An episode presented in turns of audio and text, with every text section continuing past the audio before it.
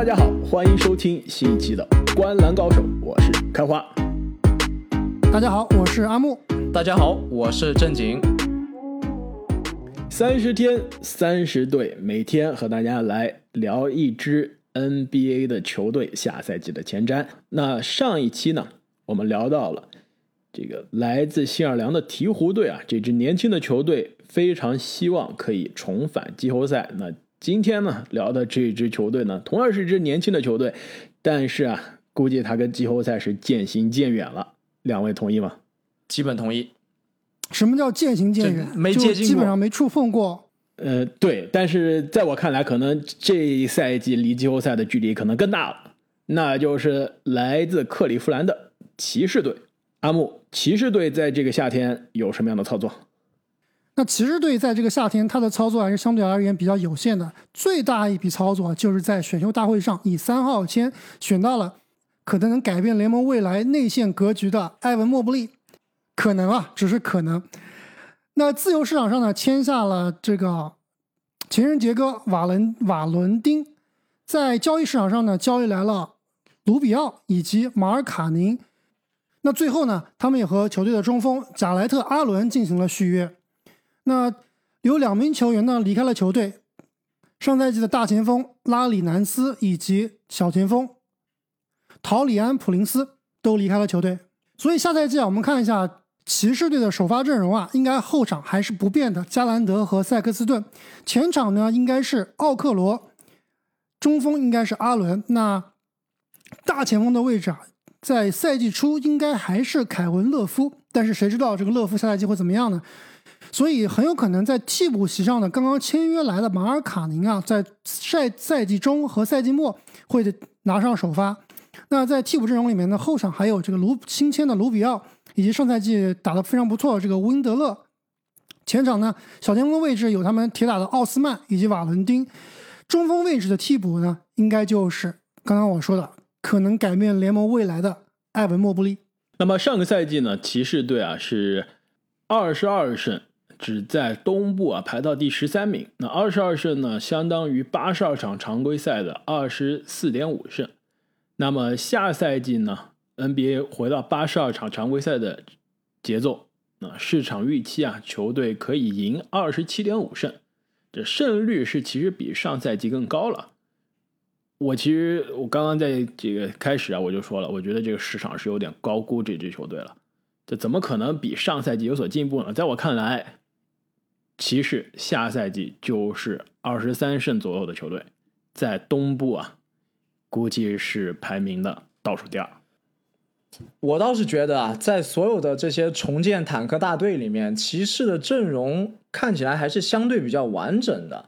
虽然说上个赛季这个骑士进攻吧，实在是有点辣眼睛，不但出手少，而且投不进，就这个倒数第二的有效命中率，倒数第一的三分球命中率，倒数第一的平均场均得分，确实是非常的拉胯。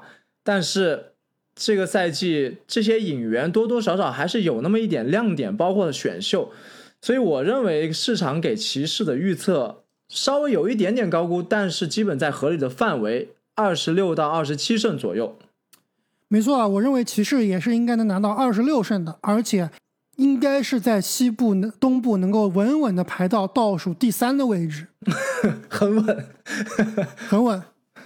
就前一期节目我们说。鹈鹕的时候啊，就开花有说到，说这本赛季鹈鹕和上赛季到底有没有变化，或者有没有进步呢？就你看看这个骑士啊，相比于上个赛季，要说进步很多吧，光看这个纸面阵容好像并没有特别多。但是呢，要知道这支球队啊，全是年轻人呀，对吧？所以他们的成长啊，肯定是会比上个赛季要更多的。包括了奥克罗下赛季二年级肯定会打得更加成熟，包括。这个本赛季，我认为啊，可能会荣升为球队老大的加兰德，他下赛季我认为很有可能会是一个爆发赛季。那加兰德爆发赛季啊，这一点我是非常的同意。其实我在这边给骑士队写的最大的看点，其实就是加兰德。其实最近啊，我听这个 ESPN 这个我最喜欢的专栏记者主播这个 Zach Lowe 的节目，他就说了，他在这个休赛期准备了下赛季，让他觉得最兴奋、最期待的球员之一。他是把加兰德排到第一名的，他觉得这加兰德啊，下赛季很有可能打出一个爆发赛季。而且这一个球员跟我们之前聊的胖虎啊、英格拉姆、莫兰特这种级别球员还不一样，属于其实名气对吧，相对比较低，但是呢，下赛季啊很有可能可以跃升成为准全明星级别的这种球员。其实上个赛季啊，加兰德的数据就已经是非常的不错了。场均呢是可以贡献十七分、六个助攻，而且呢，其实是在这个经历过受伤啊、这个很多这个挫折的基础上打出来的这样一个成绩啊。其实下个赛季如果他可以保持健康状态百分之百回到这球队的话，我我其实非常期待他可以贡献一个更加高效的赛季。这个场均比如说二十二、二十三分，再给你七八个助攻。我觉得这真的不是梦啊！我那那就锁定最佳进步球员了。如果能拿到这个分数，没错，应该是在最佳进步球员的讨论范畴之内了，也应该是排在我们这个，起码是在我这里是十大爆发球员之一了。他去年就是我们的十大爆发了，而且他其实在之前一年非常灾难的新秀赛季基础上已经是爆发了，对不对？那今年有可能再进一步。那其实说到加兰德啊，不知道两位记不记得当年这个加兰德这届选秀大会的时候啊，我是。非常看好他的，你们记不记得？当时我就说加兰德打的很有可能像利拉德那样，非常非常的爆炸。然后你们俩都，特别是开花嘲笑嘲笑我啊，嘲笑特别厉害，特别严重。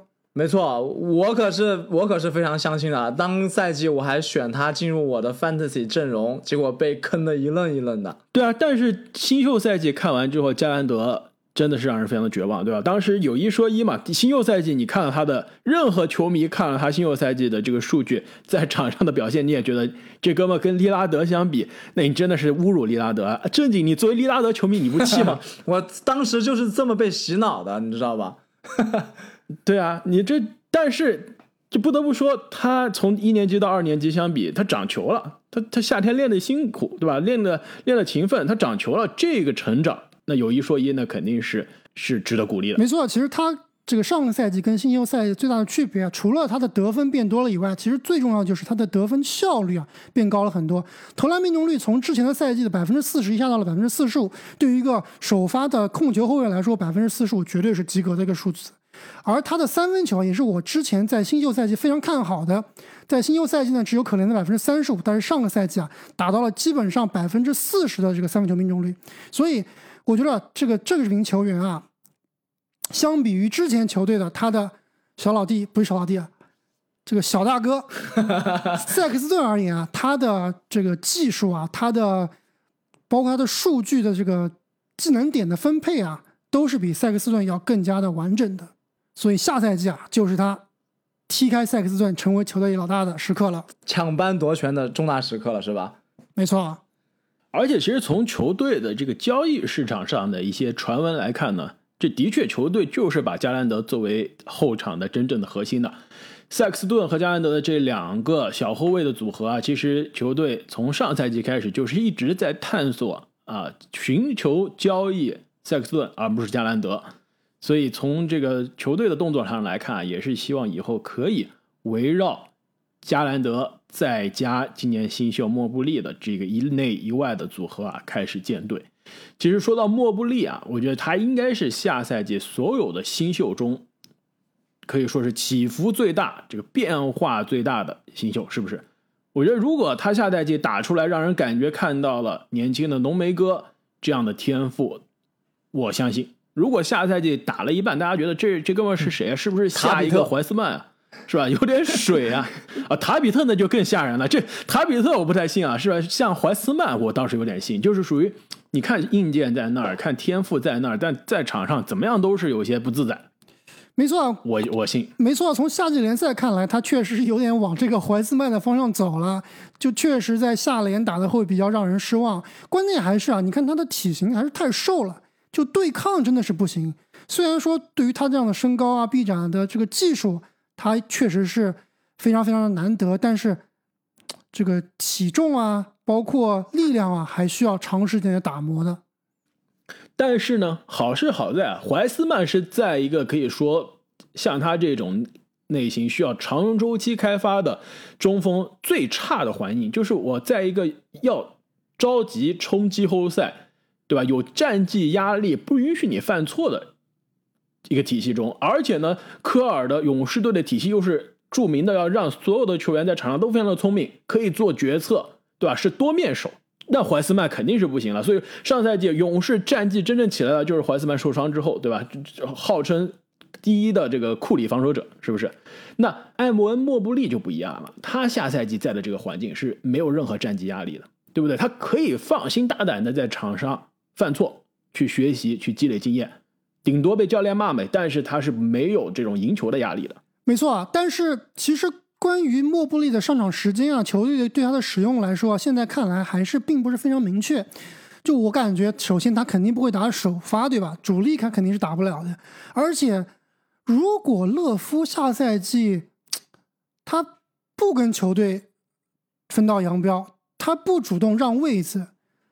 是不是对于莫布里来说，他的上场时间，包括对马尔卡宁来说，他们的上场时间都会有所影响呢？其实我觉得勒夫现在的状况跟之前我们聊这个沃啊是有点类似，但又不完全一样。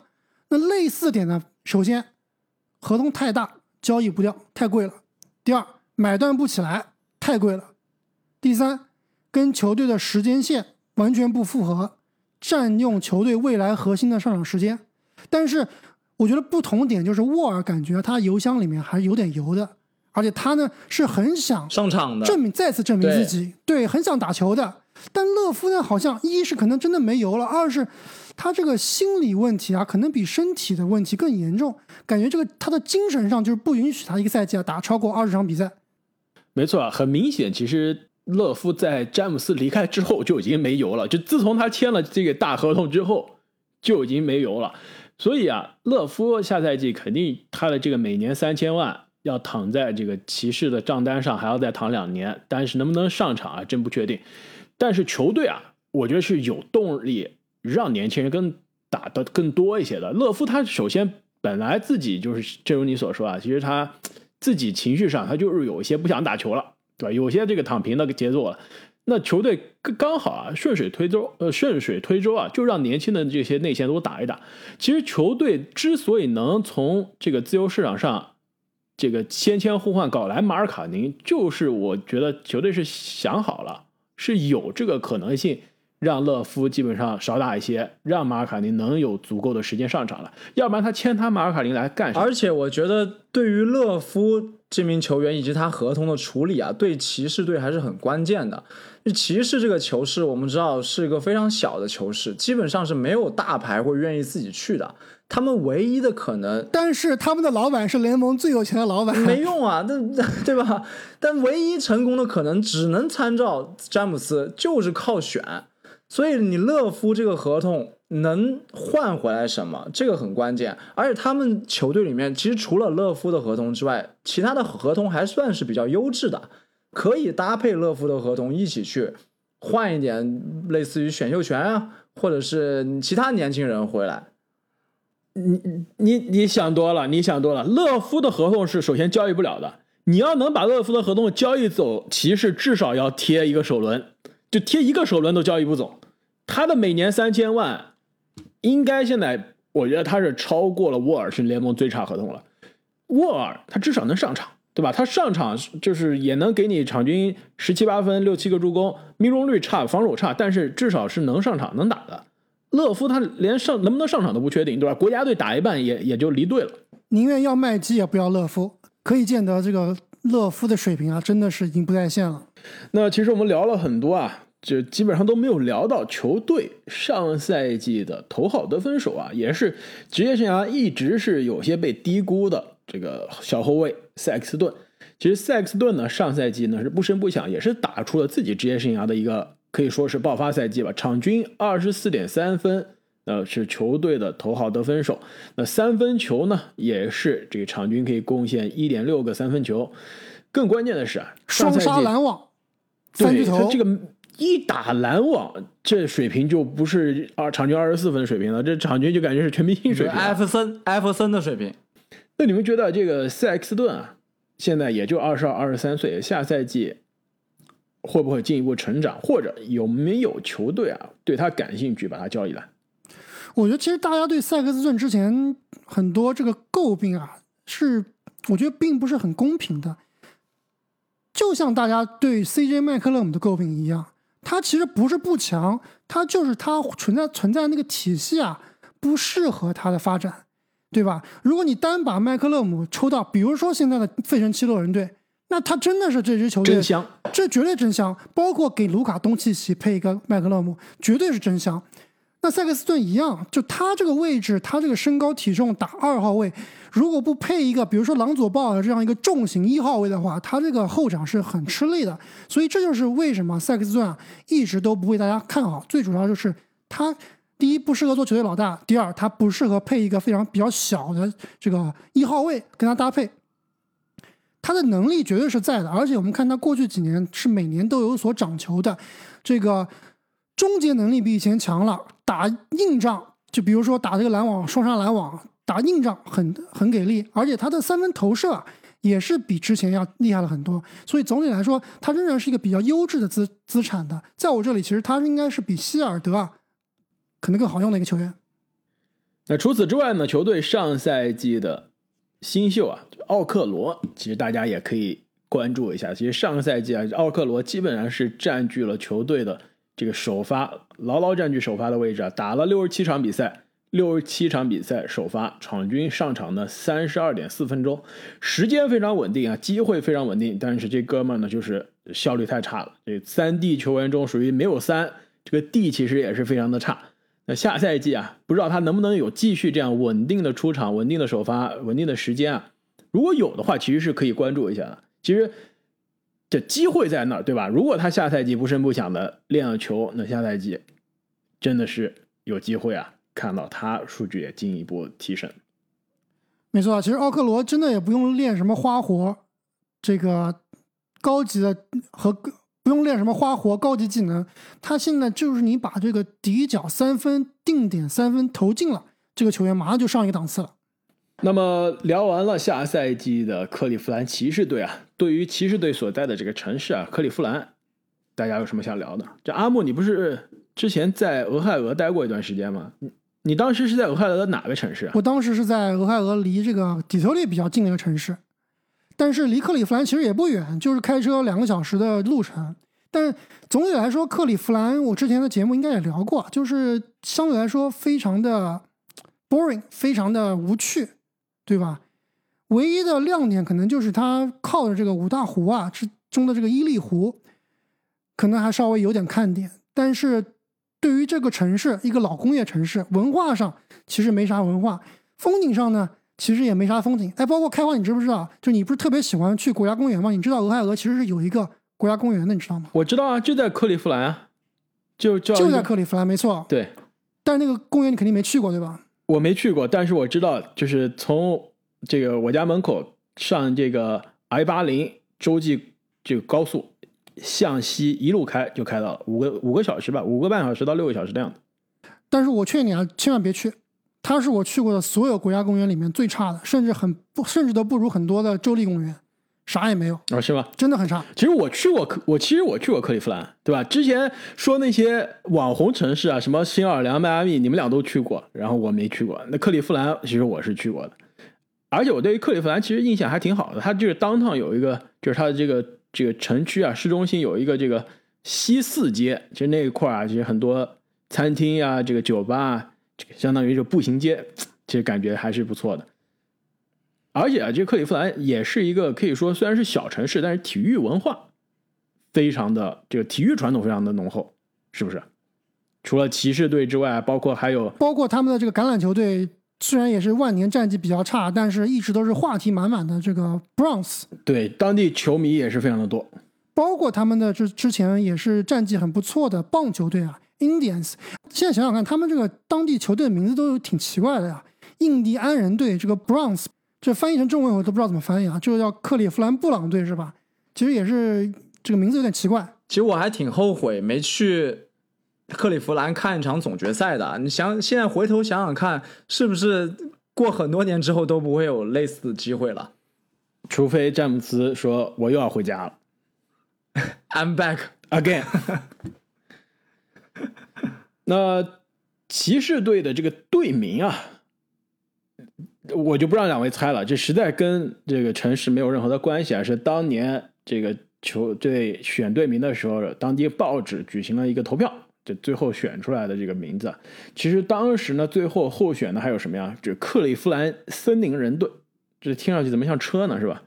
还有克利夫兰高塔队，这我我也不知道高塔是哪来的，又有骑士又有高塔，这搞得像这个权力的游戏了，是吧？大黑破坏神，黑破坏人，还有什么呀？克利夫兰总统队，这是唯一我觉得可能是有当地特色的，因为俄亥俄这个州啊是美国就出总统出的最多的，呃第二多的州，历史上七个总统是来自于俄亥俄的，所以当时这这当地的居民非常的自豪啊，叫做俄这个这个克利夫兰总统队，那就怎么听啊都没有这个骑士队听上去的那霸气，我觉得骑士队这个队名啊应该在 NBA。算是我觉得就是这个队名听上去最好听、最霸气的之一了，是不是？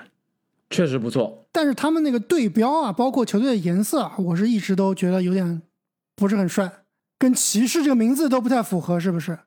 阿问你，你你确定吗？你你知道我们的《灌篮高手》的 logo，它这个颜色其实是跟 骑士队的队徽的颜色是非常接近的。好像是啊，就是红和黄是吧？而且这个红和黄的色码好像都差不多啊。不是，他们那个对标比我们差太远了呀，就是一个破 C 是吧？啊，但是颜色，但是但是颜色还是不错的。对，颜色看你怎么搭吧，搭它这个对标着实不太的行，不太行，而且跟它这个骑士的名字啊也不是很搭。照理说，骑士应该搞一个，比如说那种蓝色啊或者白色啊这样的比较白马长对枪是？吧？白马长枪这样的一个颜色搭配。紫色，不行，那又变成湖人了。那么本期关于骑士队的赛季前瞻就和大家聊到这里。那最后呢，还是想提醒各位听众啊，我们现在喜马拉雅的西米团正在进行限时的优惠。那如果之前没有体验过我们西米团的朋友们，现在可以这个领取三天的免费试用券，来享受我们西米团的提前听的特权，以及啊西米团的这个独家动态，去欣赏正经的小作文。那么再次感谢所有听众朋友们以及所有西米团会员用户的支持，我们下期再见。再见。再见。